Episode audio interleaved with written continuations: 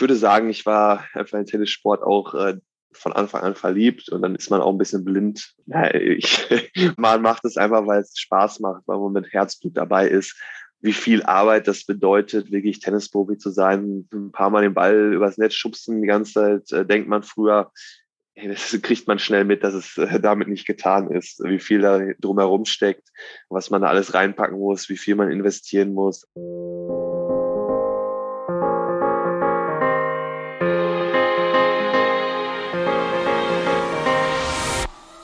Hi und herzlich willkommen zur Folge 34 unseres Team Deutschland Podcast, dem Podcast, wo wir über den Weg der besten deutschen Sportlerinnen und Sportler zu den Olympischen Spielen in Tokio sprechen.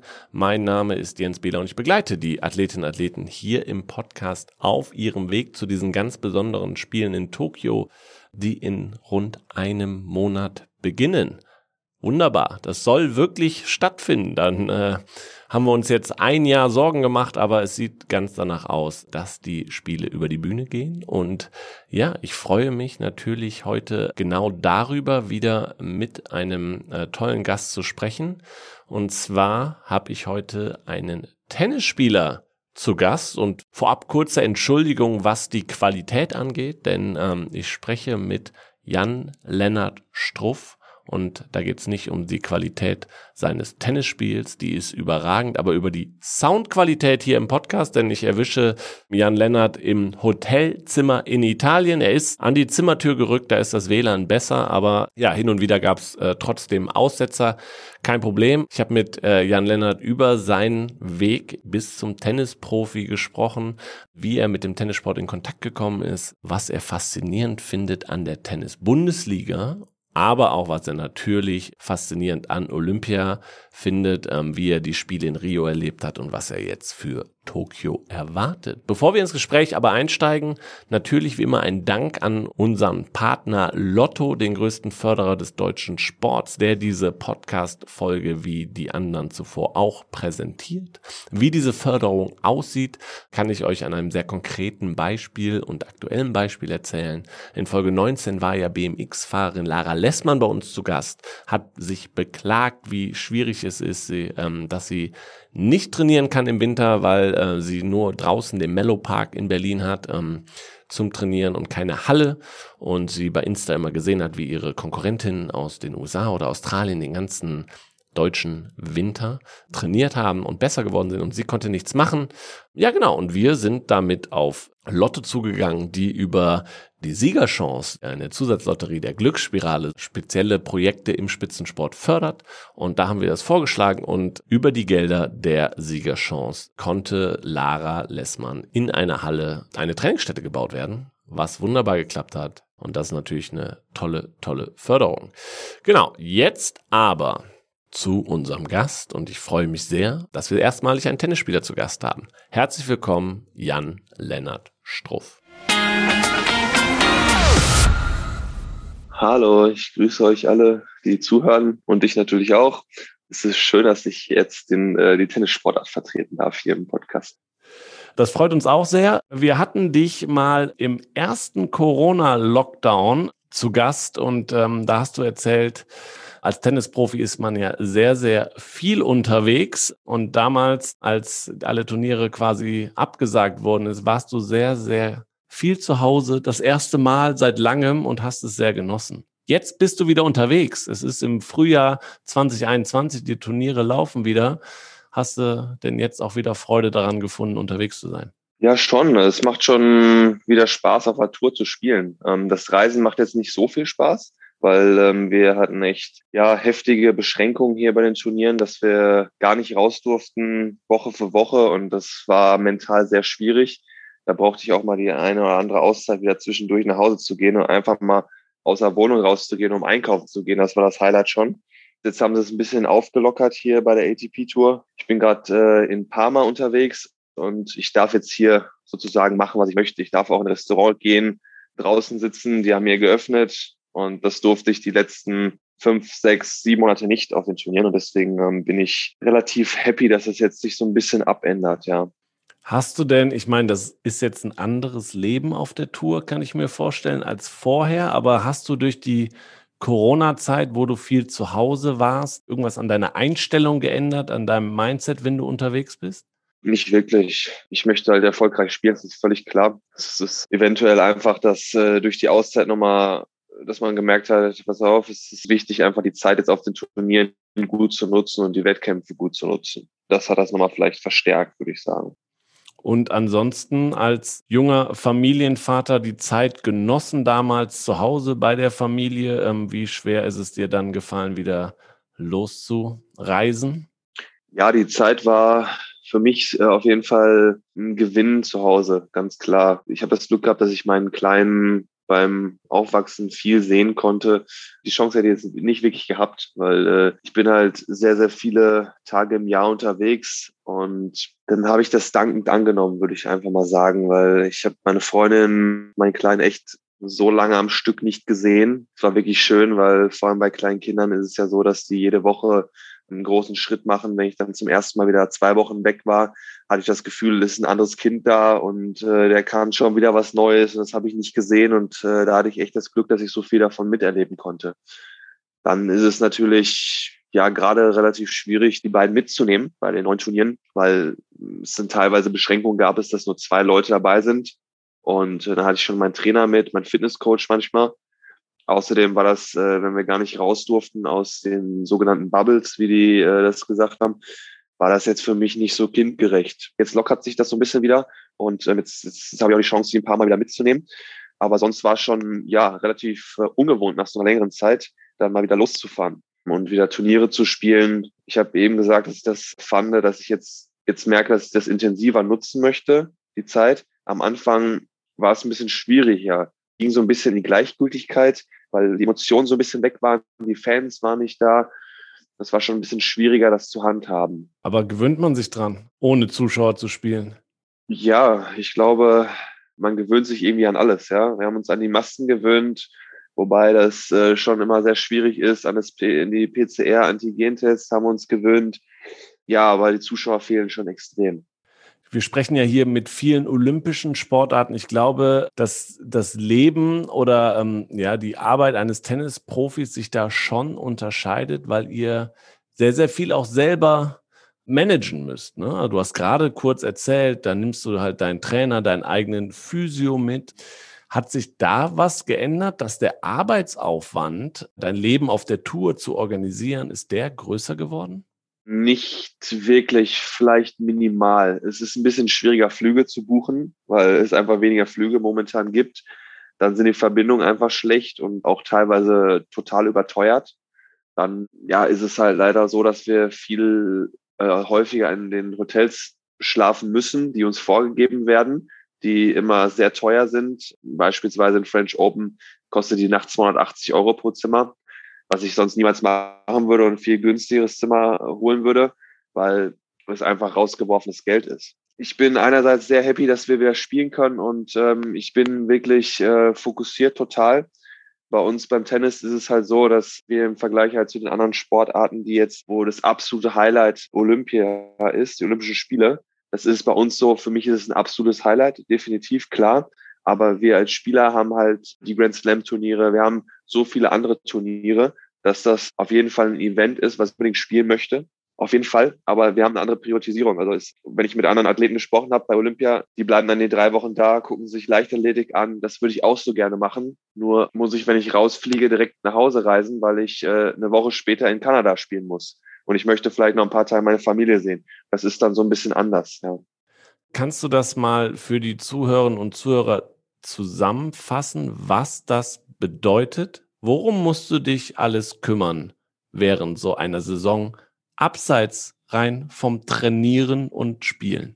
Ja, wir sind so als Spieler so kleine Ich-AGs, würde ich sagen. Äh, man muss mit dem Trainer abstimmen. Man, man braucht einen Tennistrainer, den man sich irgendwann ausgesucht hat. Äh, mit dem macht man einen Vertrag. Einen Fitnesscoach, einen Physiotherapeuten. Bei mir ist es so, dass mein Fitnesscoach und mein Physiotherapeut es ist in einer Person. Das ist ganz gut der ist einfach super. Ich habe natürlich auch ein Management, was mich unterstützt da in vieler Hinsicht. Manche Dinge mache ich aber selbst, weil ich das ganz gerne selbst in die Hand nehmen möchte. Wir müssen jedes Turnier immer Zimmer buchen, vorbereiten, wann wir einreisen, die Flüge buchen. Das mache ich teilweise selbst, teilweise das Management. Das ist so, wenn ich jetzt einen einfachen Flug buchen kann äh, zum Turnier oder einen Zug nach Paris, dann buche ich mir den mal schnell. Dann rufe ich nicht jemanden an, weil das ist Quatsch einfach, weil das kann ich ja einfach selbst schnell erledigen. Bevor der das machen muss, dann mich wieder anrufen muss das ist nicht der Weg, den ich gehen möchte. Geht weiter mit äh, ganzen Visum, Visa für die ganzen Länder, was ja organisieren, Trainingsbälle bestellen, Trainingsseiten bestellen, Schläger mit dem Sponsoren das machen. Von Bekleidungsfirma kriegt man natürlich immer Sachen zugeschickt. Ich hoffe, ich vergesse jetzt nichts, aber das ist im Groben und Ganzen das so, was man da machen kann.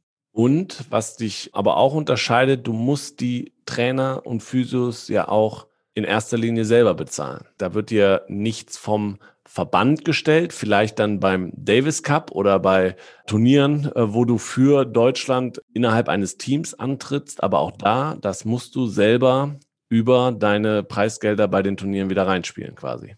Ja, absolut, klar. Das ist vielen, glaube ich, gar nicht bewusst. Ich habe mal mit ein paar Leuten gesprochen und äh, die haben gesagt, wow, okay, ähm, das musst du alles selbst zahlen und das, das summiert sich ja schon extrem. Also ich zahle Tagespauschalen an meinen Trainer, an meinen Fitnesscoach, wenn ich hier mit dem bin. Ich zahle die Flüge selbst.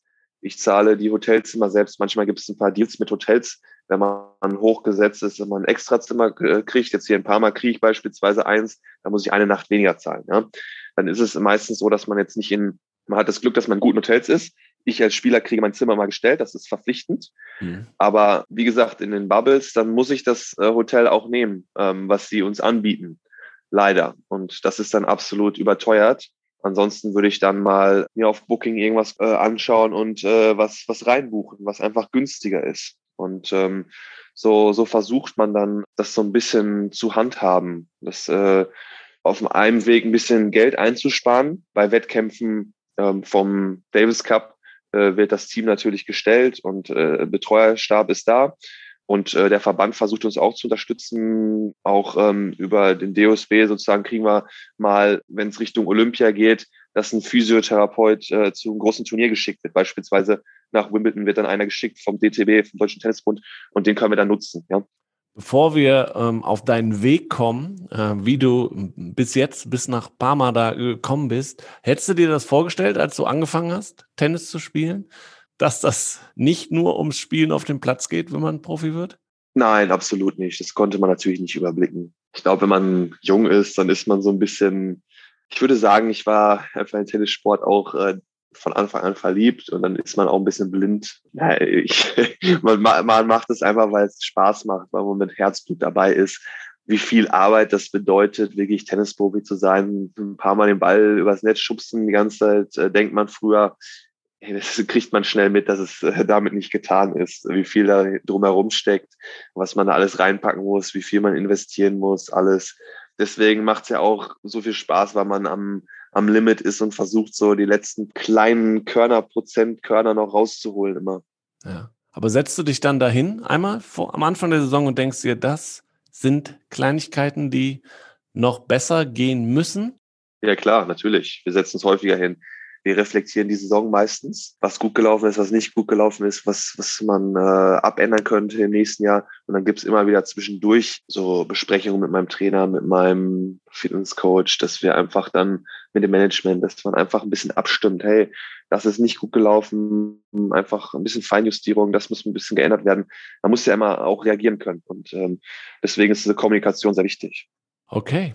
Kommen wir zu deinem Weg und du hast uns, wie die anderen Gäste auch, fünf Fotos geschickt, äh, über die wir jetzt sprechen, besondere Meilensteine, sag ich mal, ähm, auf deinem Weg in, in den Tennis-Profi-Zirkus. Und ähm, natürlich fangen wir bei den Anfängen an. Und ich beschreibe das erste Bild, was du uns geschickt hast, äh, für die Zuhörerinnen und Zuhörer. Sie können das dann auch noch auf den Social-Media-Kanälen äh, von Team Deutschland nachsehen. Da werden wir die Bilder hochladen. Aber hier im Podcast müssen wir sie natürlich beschreiben. Ich sehe dich mit einem etwas zu übergroßen ähm, weißen T-Shirt. Da steht ATP Smash. Da ist Tom und Jerry drauf. Das ist ähm, im Hintergrund so ein ähm, kleiner Tennisplatz. Das sieht aus wie so ein, ja, während eines großen Turniers irgendwie so eine Nebenattraktion für Kinder. Neben dir steht noch jemand, äh, vielleicht weißt du auch noch, wer das ist. Ich erkenne ihn nicht direkt. Erzähl was zu dem Moment. Alles gut, das war mein früherer Kollege, mit dem ich angefangen habe, Tennis zu spielen, Florian. Und ja, das T-Shirt ist ein bisschen groß, das ist ganz witzig. Äh, ja, es, es war einfach besonders. Das müsste so aus dem Jahr 2001, 2002 so circa sein, glaube ich mal. So, da war ich so elf, zwölf.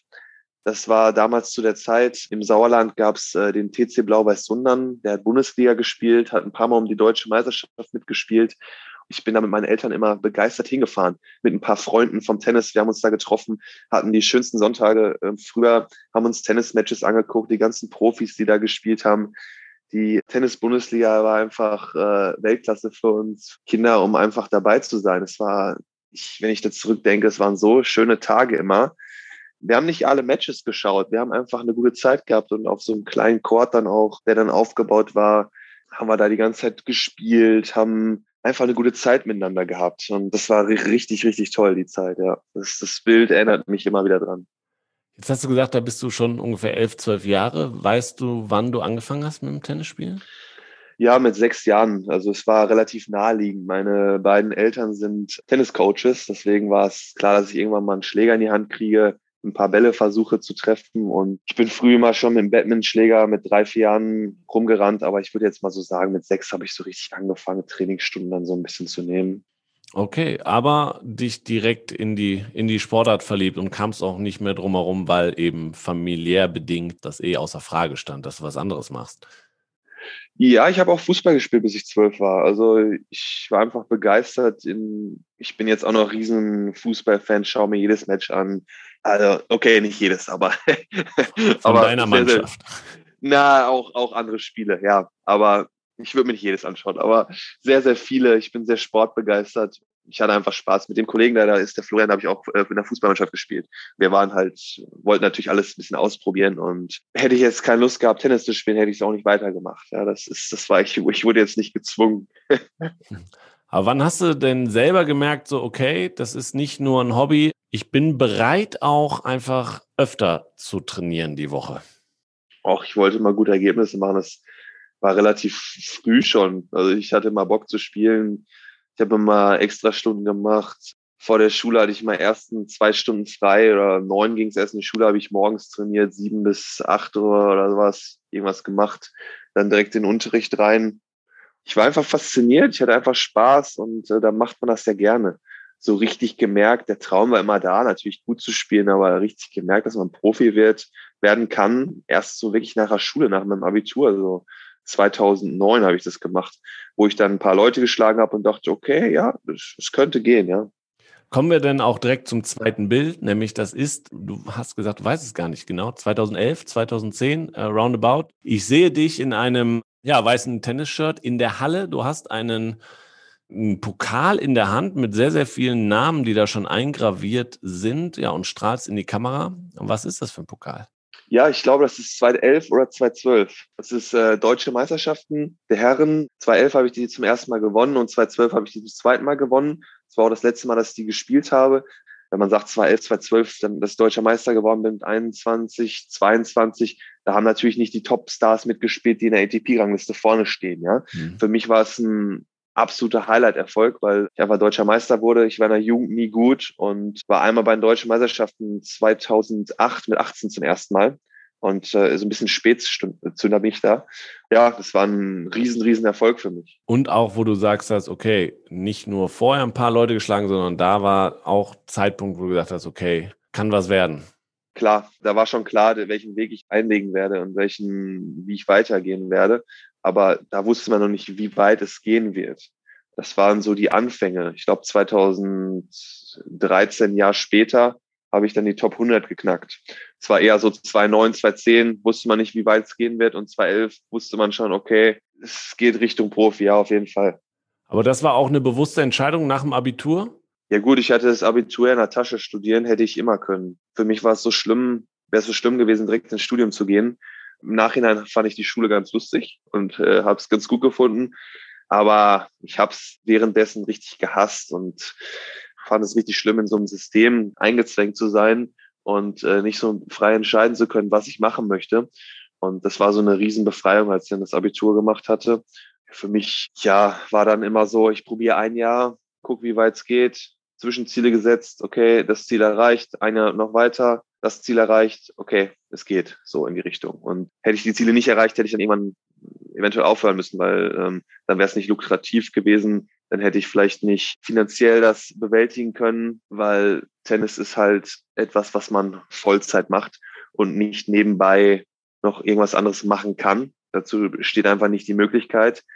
Man kann nebenbei vielleicht studieren, Fernstudium, aber einen anderen Job hätte man nicht machen können und gleichzeitig Tennis spielen. Deswegen war das so. Ich hatte sehr viele Angebote von äh, USA College zu gehen.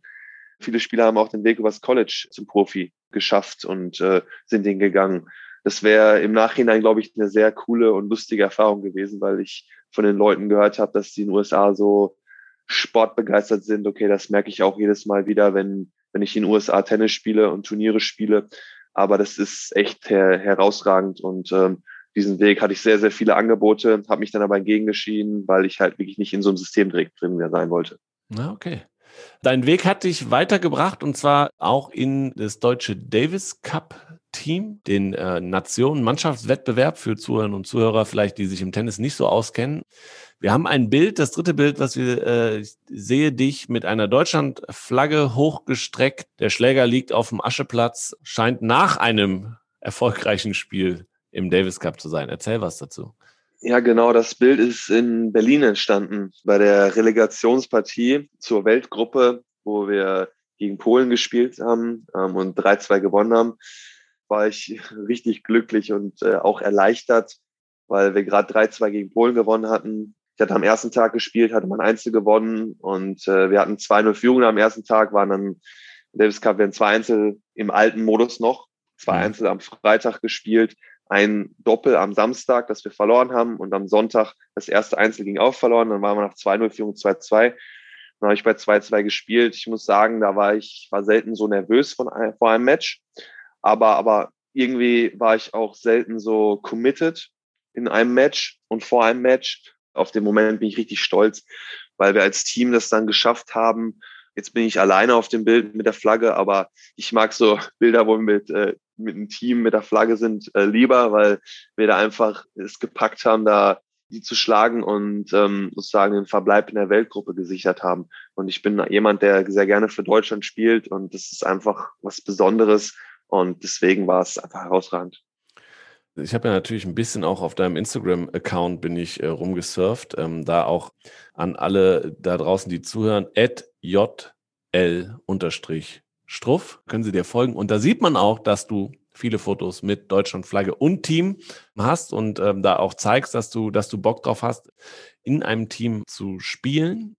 Analog ist es eigentlich auch beim nächsten Bild, was du uns geschickt hast. Da ist es jetzt nicht, du spiel, hast da nicht für Deutschland gespielt, sondern wir sehen dich jetzt jubelnd mit einer Mannschaft. Alle haben blaue Trikots an. Es, ihr seid da deutscher Mannschaftsmeister geworden in der ersten Tennis-Bundesliga 2017. Erzähl was dazu. Wir Tennisspieler sind halt das ganze Jahr immer alleine unterwegs mit unseren kleinen Teams. Und wir sehen uns dann beispielsweise deutsche Spieler auf den Turnieren immer nur.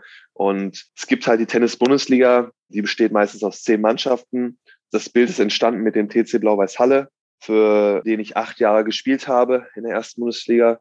Ja, die ersten zwei, drei Jahre wurden wir mal Zweiter, Vizemeister und das ist einer von drei Titeln, die wir zusammen gewonnen haben.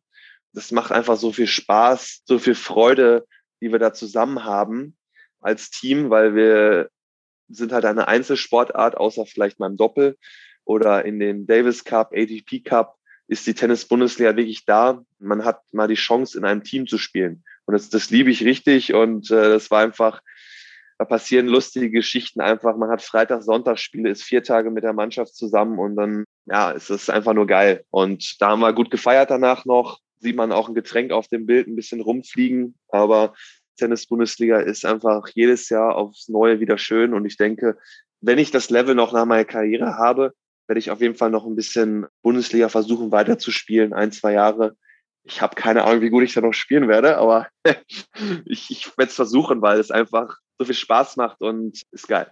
Aber ist deine Verbindung zur Bundesliga vielleicht so groß, weil du, wie du es gerade erzählt hast, beim ersten Foto, weil du es als kleines Kind oder als Junge schon erlebt hast? Ja, das ist, äh, könnte sein. Das ist ein guter Ansatz. Ich, ich weiß nicht, wie viele von den anderen Spielern die Möglichkeit hatten, Tennis-Bundesliga zu sehen. Damals war das auch noch ein anderer Modus und sicherlich hat mir das vielleicht die Liebe dazu auch verstärkt. Wobei man natürlich sagen muss, dass diese Tennis-Bundesliga in Deutschland von der reinen Öffentlichkeit die meisten kennen die, glaube ich, gar nicht. Die kennen die, ja, ATP, äh, ja, die ja, ganzen genau. großen Grand Slams, alles gut. Davis Cup vielleicht noch, Fed Cup, ja, aber eine Bundesliga?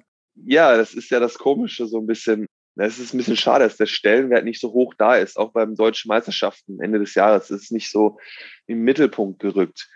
Ich fände es schöner, wenn es irgendwie mehr Aufmerksamkeit kriegen würde, ein bisschen mehr in den Mittelpunkt rücken würde. Aber es ist nun mal so, aber für uns Spieler hat es halt schon eine riesen Bedeutung und macht Spaß im Team zu spielen. Ich glaube aber, ich würde für viele Spieler sprechen, auf der Tour einen Sieg zu nehmen, ein, ein richtig gutes Turnier zu gewinnen, würden alle bevorzugen. Das ist mhm. völlig klar. Aber nichtsdestotrotz ist es einfach, ist es super, da in der Liga zu spielen. Ich, ich kann das einfach veranschaulichen, so ein bisschen. Die Bundesliga findet äh, statt, fängt irgendwann Ende Juni, fängt die an und geht so bis Mitte August. Jetzt ist es so, dass die Top-Spieler, die ersten 50 stehen, in der ersten Woche in Wimbledon meistens noch drin sind, mhm. können sie das erste Spiel nicht spielen, sind neun Spiele meistens. Dass die anderen beiden Spiele sind Freitag und Sonntag am Finalwochenende von Wimbledon. Da können natürlich einige spielen. Viele nehmen dann die Bundesliga als Vorbereitung für die nächsten Turniere, die dann kommen. Zum Beispiel ein Aschenturnier in Hamburg kommt beispielsweise dieses Jahr. Dann spielen ganz Spieler ganz gerne mal ein, zwei Matches vorher, um sich auf den Bodenbelag wieder ein bisschen so einzupendeln, weil das relativ schwierig ist, vom schnellen und flachen Absprung auf Rasen, wo kaum Ballwechsel sind, dann wieder auf den Aschenbelag zu gehen, wo man rutschen kann. Das dauert immer seine Zeit eigentlich. Dann gehen irgendwann die Turniere los in den USA. Das heißt, für mich bedeutet das, ich kann die ersten vier Spieltage jetzt nur noch dabei sein. Und früher, wo ich nicht das Ranking hatte, um in den USA dabei zu sein bei den großen Masters-Turnieren, konnte ich die Bundesliga natürlich durchspielen, hinten raus. Und habe mal acht, neun Spiele in der Bundeswehr gemacht. Dieses Jahr werden es deutlich weniger, auch bedingt durch Olympia, weil das sich auch überschneidet. Also es ist so eingeflochten in, in den großen Turnierplan plus nochmal für die Spieler hoch im Ranking nochmal schwieriger, da Absolut. Lücken zu finden. Absolut, ja. Also eigentlich fast eine Liebhabergeschichte. Es macht nicht jeder. Ja, schon. Macht nicht jeder. Nee, in der Bundesliga wird man kaum einen Spieler finden, der Top 20 steht, vielleicht einen deutschen Spieler, der wird dann ein oder zwei Spiele vielleicht machen und dann ist das vielleicht möglich. Ist das eigentlich weltweit was Einzigartiges? Gibt es das in anderen Ländern auch? Gibt es in Italien auch eine Liga? Ja, klar. Es gibt in Italien, Frankreich Liga, habe ich auch schon alles gespielt. Das ist das Verrückte beim Tennis. Man kann in mehreren Ligen gleichzeitig also spielen. Echt? Ja? Okay. ja, in Frankreich ist die Liga meistens im November. Dann kann man da ein bisschen vorbereiten. Tschechische Liga habe ich auch schon gespielt. Alles verrückt, ja. ja okay, gut, gut. Wusste ich überhaupt nicht. Das, das ist spannend. Nee, Woher auch, ja, ja. schwierig. Ja. Kommen wir zum letzten Foto. Das ist dann mal eins mit Deutschlandflagge und Mannschaft dahinter. Da erkenne ich einige drauf. Ich sehe äh, Boris Becker in der Mitte, da ist Kevin Krawitz und Andy Mies sind noch drauf, Alexander Zverev, du. Das ist beim ATP Cup in Brisbane 2020. Genau, da hat der ATP Cup zum ersten Mal stattgefunden. Das ist ein Event, was jetzt äh, dieses Jahr zum zweiten Mal war ein ganz cooles Event, auch einfach, weil es ein Teamwettbewerb ist und ich bin sowieso Fan davon, hat man glaube ich jetzt mitgekriegt, ja. dass ich ein Teamwettbewerb äh, von Teamwettbewerben auch mal ein Fan bin.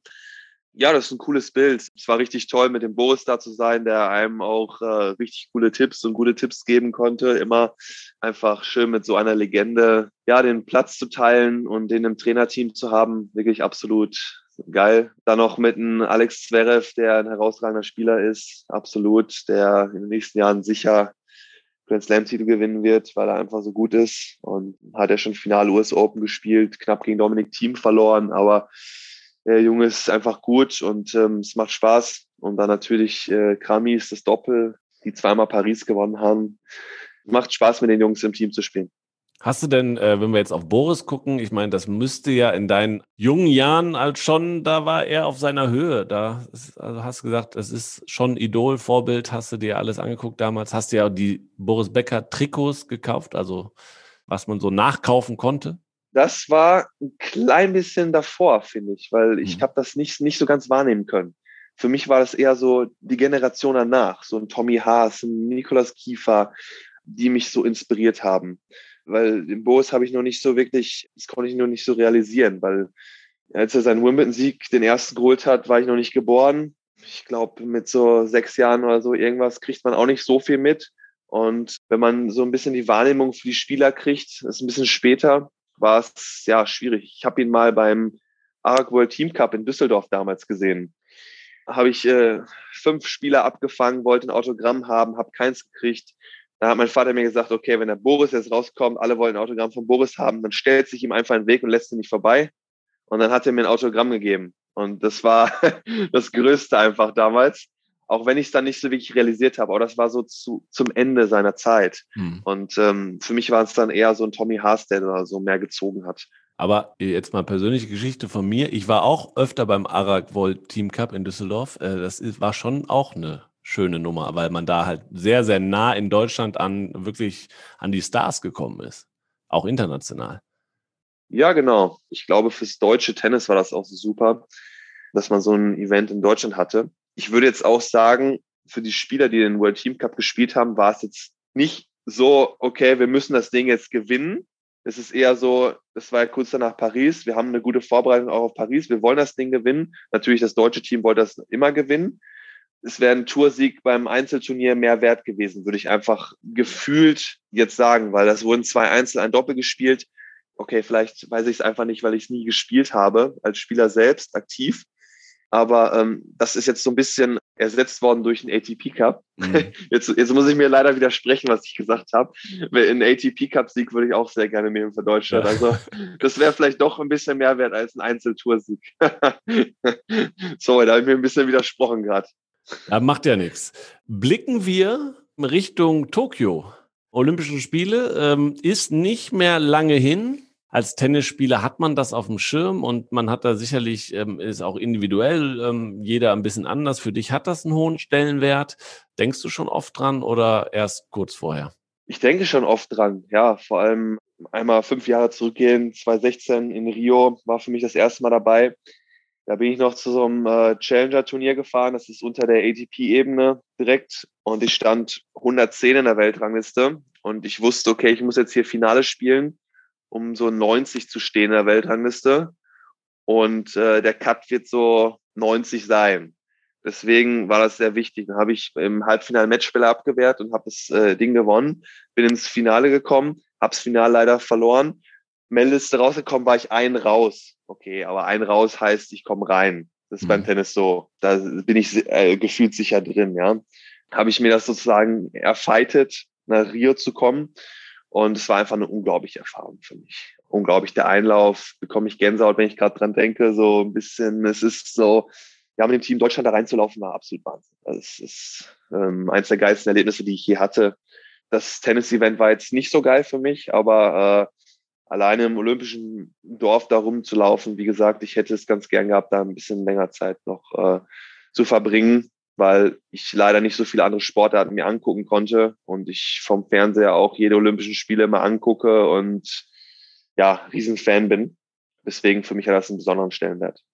Hast du noch irgendwelche jetzt neben der Eröffnungsfeier, was ja viele erzählen, dass das extrem war, auch ein, auch ein Martin Keimer zum Beispiel, ne, als Golfer vergleichbar vielleicht auch mit Tennis, viel alleine unterwegs, spielt die großen Turniere und für ihn war Olympia auch total wichtig und gut, dass er dabei war. Und ähm, gab es irgendwas Besonderes im Dorf, Dinge, Erlebnisse, wo du sagst, daran erinnerst du dich gerne zurück?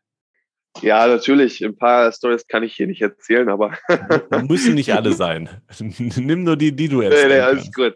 Ähm, ich fand es ganz lustig, beispielsweise, dass, äh, das fand ich einfach witzig, dass wir Brot vom eigenen Bäcker gekriegt haben. Weil das Brot vermisse ich einfach überall immer. Wenn ich irgendwo bin, in den USA oder so, ist ja mit der deutschen sozusagen Brotkultur, das gibt es ja nirgendwo, ja, wirklich. Und äh, das vermisse ich. Ich hatte einen ganz lustigen Abend mit Dustin Brown im Deutschen Haus, das war ganz witzig, äh, einfach Leute kennengelernt. Das war einfach, einfach toll, hat Spaß gemacht. Ich habe mir Schwimmen angeschaut. Ich war beim Beachvolleyball Copacabana da. Es war, es war cool. war, war echt, war top und ich bin gespannt, wie es jetzt in Tokio wird. Ähm, ich glaube, es wird nicht ganz so geil leider, aber es wird auf jeden Fall schön trotzdem. Hast du dir denn was vorgenommen? Sagen wir mal, Rio war erstmal viel aufsaugen, viel erleben, auch an Olympic Spirit und was da war und vielleicht der Fokus. Nochmal zurück zu Martin Keimer, der hat das auch gesagt. Ich konnte mich kaum konzentrieren auf den Sport, weil ich so viel ja, Dinge aufgesogen habe, dass ich nicht pennen konnte äh, abends und dann, dann doch noch zum Handball gegangen bin. Shiftet sich der Fokus vielleicht bei den zweiten Spielen? Ja, das Problem beim Tennis ist, dass äh, wir direkt am nächsten Tag nach Eröffnungsfeier anfangen. Das ist schade. Das ist sehr schade. Für mich war es so, ich bin als sozusagen Mitte der letzten da reingekommen bei Rio. Dann hatte ich früh verloren, ähm, sollte im Doppel antreten. Mein Partner hatte sich verletzt, dann konnte man nicht antreten. Das war echt bitter. Und dann war ich da noch drei Tage geblieben. Aber wie gesagt, ich musste nach Hause wieder bin nach Hause geflogen, habe einen Tag später Bundesliga gespielt. Das ist dann verrückt, ja, geht Schlag auf Schlag und dann ist es einfach leider nicht so mit so viel sehen. Ich habe dann, wie gesagt, einen Schwimmwettkampf mir angeguckt und ja, es war so ein bisschen Überflutung der ganzen Sinne, ähm, würde ich einfach sagen. Man hat so viel gesehen, so viele Leute. Das habe ich noch nie erlebt, dass so viele Leute auf einem Ort sind und äh, auf einem Fleck sind und die Mensa beim Essen, es ist alles, ich, ich kenne das beim Grand Slam Turnier, wenn 128er Feld in der Qualifikation ist, Herrendamen, 64er im Doppel, dass da viele Leute rumlaufen mit den Betreuern.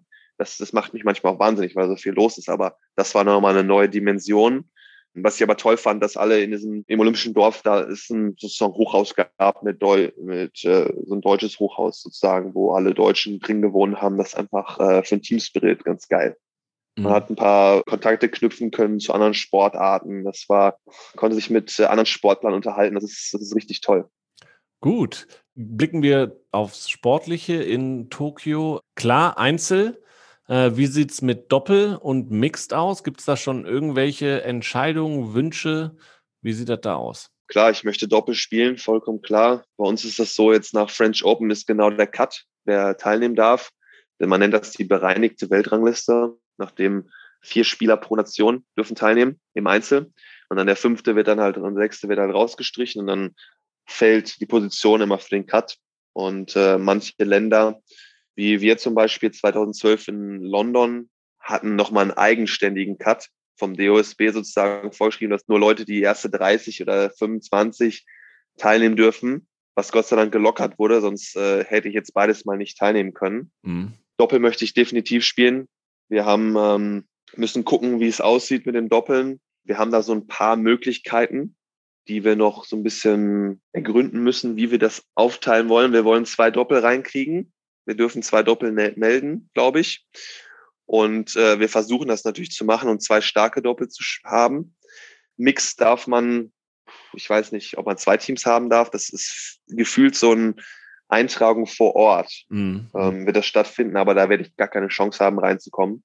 Man nimmt so eine kombinierte Ranglistenposition. Momentan ist meine Ranglistenposition 42 in der Welt und dann müsste ich mit der Dame, sagen wir, die steht 15. Ich weiß gerade nicht, wie, wie eine Angie Kerber gerade steht. Ich glaube, sowas in die Richtung. Und dann hätten wir ja circa 60 hätten wir zusammen. Der Cut wird irgendwas mit 30 sein. Also das ist richtig chancenlos für mich, da reinzukommen sehr schade, aber ich denke mal, Alex Zverev und die Ker, Angie Kerber, die, die werden reinkommen zusammen, denke ich mir mal. Der Alex hat ja auch schon gesagt, dass er Mix spielen möchte. Ich möchte auch Mix spielen, aber ich werde keine Chance haben. Absolut. Aber ist äh, völlig klar. Wir wollen für, für Deutschland was holen und äh, ist absolut egal, wer dann das spielt. Also auch da hast du diesen Team, Teamgedanken. Ja, natürlich möchte ich selbst spielen, ist völlig klar, aber äh, ich weiß ja, dass ich äh, keine Chance habe und sollen die anderen spielen und äh, Gas geben. Fertig. Ist halt so. Im Doppel werden wir das auch so schauen, wie, wie wir das am besten aufstellen können, dass wir zwei Doppel reinkriegen. Das ist das Wichtigste und äh, dass die zwei Doppel auch Chancen haben, beizukommen. Mhm. Und wer da mit wem am Ende spielt, wir verstehen uns alle gut, das kriegen wir schon hin. Okay. Dann sind wir gespannt und äh, warten ab, bis das äh, bekannt gegeben wird. Irgendwie wahrscheinlich eher Richtung kurz vor den Spielen. Wir kommen zu den letzten drei Fragen. Äh, die wir hier im Podcast oder die ich hier im Podcast immer stelle. Und zwar haben wir zum einen unsere Team Deutschland Community auf Instagram nach Fragen gefragt und da habe ich mir eine ausgesucht, ja, wo ich denke, Die könnte ganz spannend sein. Wer sind denn deine besten Freunde auf der Tour, wenn es Freunde da gibt, außerhalb der deutschen Mannschaft? Ja, außerhalb der deutschen Mannschaft. Dominik Thiem, der auch Deutsch spricht, absolut. Als Österreicher, Dennis Nowak als Österreicher, mit dem ich auch in der Bundesliga in Halle gespielt habe, beispielsweise. Ich bin eine Person, die mit, mit vielen gut klarkommt. Es gibt ein paar Tennisspieler, die ich nicht so gerne mag, aber ich kann mich immer mit ihnen unterhalten. Es ist, ich habe da kein Problem mit. Der Ben McLachlan, ein Japaner, der in Neuseeland aufgewachsen ist, mit dem ich lange Doppel gespielt hatte. In äh, 2019 und 2018. Den würde ich auf jeden Fall nennen. Also das, das würde ich jetzt mal sagen, das sind so die, die mit drei, mit denen ich mich am besten verstehe. Äh, vorletzte Frage. Und zwar gucke ich mir immer den ähm, Instagram-Feed an und äh, habe schon ergründet, dass du da äh, viele Teamfotos hast mit Deutschlandflagge. Äh, darüber haben wir schon gesprochen.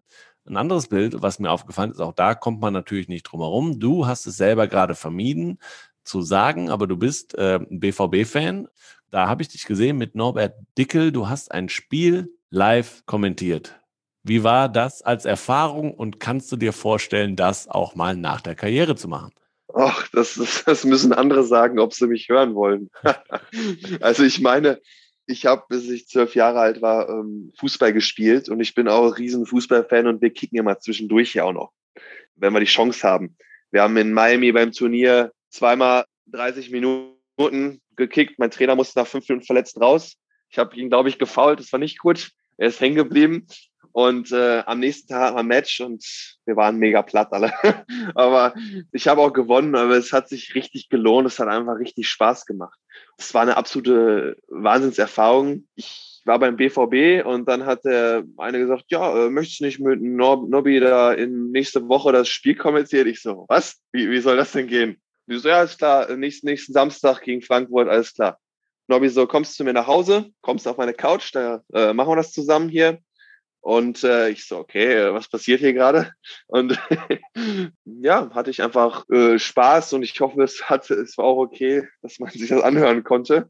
Ich habe versucht, mal so ein bisschen zu fachsimpeln, aber ich habe ein bisschen zurückgehalten, weil äh, ich bin jetzt nicht der Experte. Ne? Da muss man sich ja auch äh, gut selbst einschätzen können. Äh, ein bisschen was sieht man aber taktisch, oh Gott, da äh, möchte ich nicht anfangen, weil da gibt's gibt's viel, viel, viel besser ausgebildetere oder ähm, Leute, die, die mehr Ahnung davon haben. Und ähm, es war auf jeden Fall ganz lustig. Haben wir schön Kuchen gegessen in der Halbzeitpause und es war einfach richtig toll mit Nobby. Das, ich kannte ihn vorher nicht und äh, wir hatten uns da beim BVB einmal getroffen und dann äh, war es einfach eine super Erfahrung und es hat sehr viel Spaß gemacht. Okay, hast du Tennis auch schon mal kommentiert? Glaub nicht, nee. Ob das für die Zukunft wär, was wäre, hast, hat mich nochmal gefragt. Weiß ich nicht, wie gesagt, müssen andere entscheiden. Aber vielleicht mal ab und zu als Gast, ja, würde ich schon mal machen. Ja. Aber grundsätzlich nach der Karriere schon Pläne?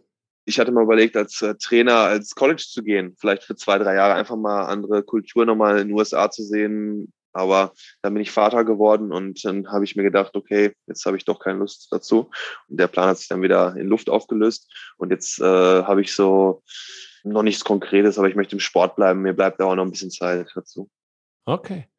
Kommen wir zur letzten Frage und die bezieht sich auch schon ein wenig auf das Leben nach dem Sport.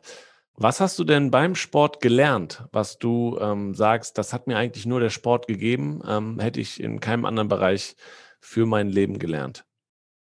Richtig viel, richtig, richtig viel. Ähm, zum einen habe ich Freundschaften geknüpft und Kontakte, die, die ich mein Leben lang mit manchen auch weiterführen werde. Es wird natürlich nicht mehr so intensiv werden, weil wir sind teilweise auch, ist man mit manchen Leuten eine Art Zweckgemeinschaft und äh, wenn man jetzt die Corona-Zeit weg war, merkt man schon, okay, man spricht nicht mehr mit so extrem vielen, aber äh, mit ein paar habe ich, habe ich schon Kontakt und das werde ich auch noch aufrecht erhalten, denke ich mal. Und äh, sehr viel Commitment. Es wird so sein, dass ich nie wieder in meinem Leben so gut in etwas sein werde, wie, wie ich jetzt hier war.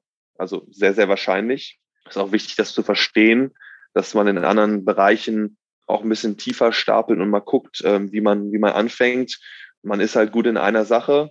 Zumindest, ich habe meine Nische gefunden, wo ich gut bin. Mhm. Vielleicht gibt es noch eine andere Nische, aber äh, die muss ich erstmal finden sehr viel Durchhaltevermögen, Commitment, Ehrgeiz, einfach Passion, würde ich sagen, und äh, mit Herzblut an eine Sache ranzugehen und einfach alles zu geben, alles rauszulassen, wirklich die letzten Prozent noch rauszuholen aus sich selbst, wirklich an einem Ziel die ganze Zeit festzuhalten und weiterzuarbeiten, weiterzuarbeiten, unermüdlich und den Spaß absolut, weil es einfach eine coole Reise ist und eine coole Reise bisher war und auch noch hoffentlich in, in Zukunft noch richtig tolle Momente dazukommen werden. Dann äh, hat es mir sehr viel gegeben, so viel zu reisen, so viele unterschiedliche Kulturen, Länder kennenzulernen, auch wenn ich leider häufig in Hotelzimmern sitze und am Tennisplatz sitze, Tennisplatz im Bus die Zeit verbringe, kann man leider nicht ändern. Ich habe am Anfang meiner Karriere kaum mehr was angeguckt. Gestern war ich in der Stadt hier in Parma. Gib mir, mir mal ein bisschen äh, Zeit, hier was zu machen, ein bisschen was kennenzulernen. Ist mit den, mit den Jahren auf der Tour geworden, weil es einfach, das kennt, glaube ich, jeder Sportler von, von seiner Sportart, dass sehr viel monoton ist und äh, man braucht viel Abwechslung. Ja, und das, das Reisen finde ich im, manchmal ist es zu viel, aber im Grunde finde ich es super. Wunderbar. Ich finde super, dass du zu Gast warst. Vielen, vielen Dank, äh, dass du dir die Zeit genommen hast. Und ich drücke dir die Daumen für die nächsten Turniere, aktuell wie alle anderen Turniere, die auf dem Weg zu den Spielen nach Tokio noch auf dich warten. Ich hoffe, du bleibst gesund. Ich hoffe, wir sehen uns und hören uns in Tokio wieder, dann irgendwie im Olympischen Dorf. Das wird mich sehr freuen. Danke, dass du da warst. Ja, vielen Dank. Ich hoffe, es hat euch Spaß gemacht. Vielen, vielen Dank. Ja, vielen Dank Jan Lennart und natürlich auch vielen Dank euch da draußen fürs Zuhören und dass ihr euch uns schon seit 34 Folgen die Treue haltet. Für alle, die neu dazugekommen sind, ihr könnt natürlich auch zurückhören und alle Geschichten unserer Athletinnen und Athleten noch im Nachgang auch oder wenn ihr euch auf Olympia vorbereiten wollt, könnt ihr gerne nochmal auch die Folgen 1 bis 33 durchhören. Wir sind weiterhin auf dem Weg zu den Spielen in Tokio. Ihr könnt natürlich Jan Lennart ähm, auf Instagram am besten folgen, aber auch Team Deutschland auf äh, Instagram, TikTok, YouTube, Twitter, Facebook, äh, Instagram, wo auch immer ihr wollt. Wir gehen stark auf die Spiele zu. Wir kleiden aktuell die Athletinnen und Athleten ein über eine Roadshow in Deutschland. Da kriegt ihr viel Content auf unseren Kanälen zu. Ähm, ja, und mit Blick auf die Zeit, ein Monat noch bis zu den Spielen, ähm, kann ich euch mitteilen, dass es noch zwei Folgen dieses Team Deutschland Podcast, wo wir über den Weg sprechen, geben wird, bevor wir dann in den Olympia-Modus wechseln und dann aus Tokio diesen Podcast weiterführen werden mit den besonderen Geschichten aus Tokio, aber zusätzlich auch einen News-Podcast anbieten ähm, werden, den ihr dann auch abonnieren könnt, aber dazu mehr in der nächsten Folge. Genau, vielen Dank auch nochmal an äh, Maniac Studios für die Postproduktion dieses Podcasts und ich freue mich, wenn wir uns dann in zwei Wochen wiederhören. Bis dahin, danke, ciao und tschüss.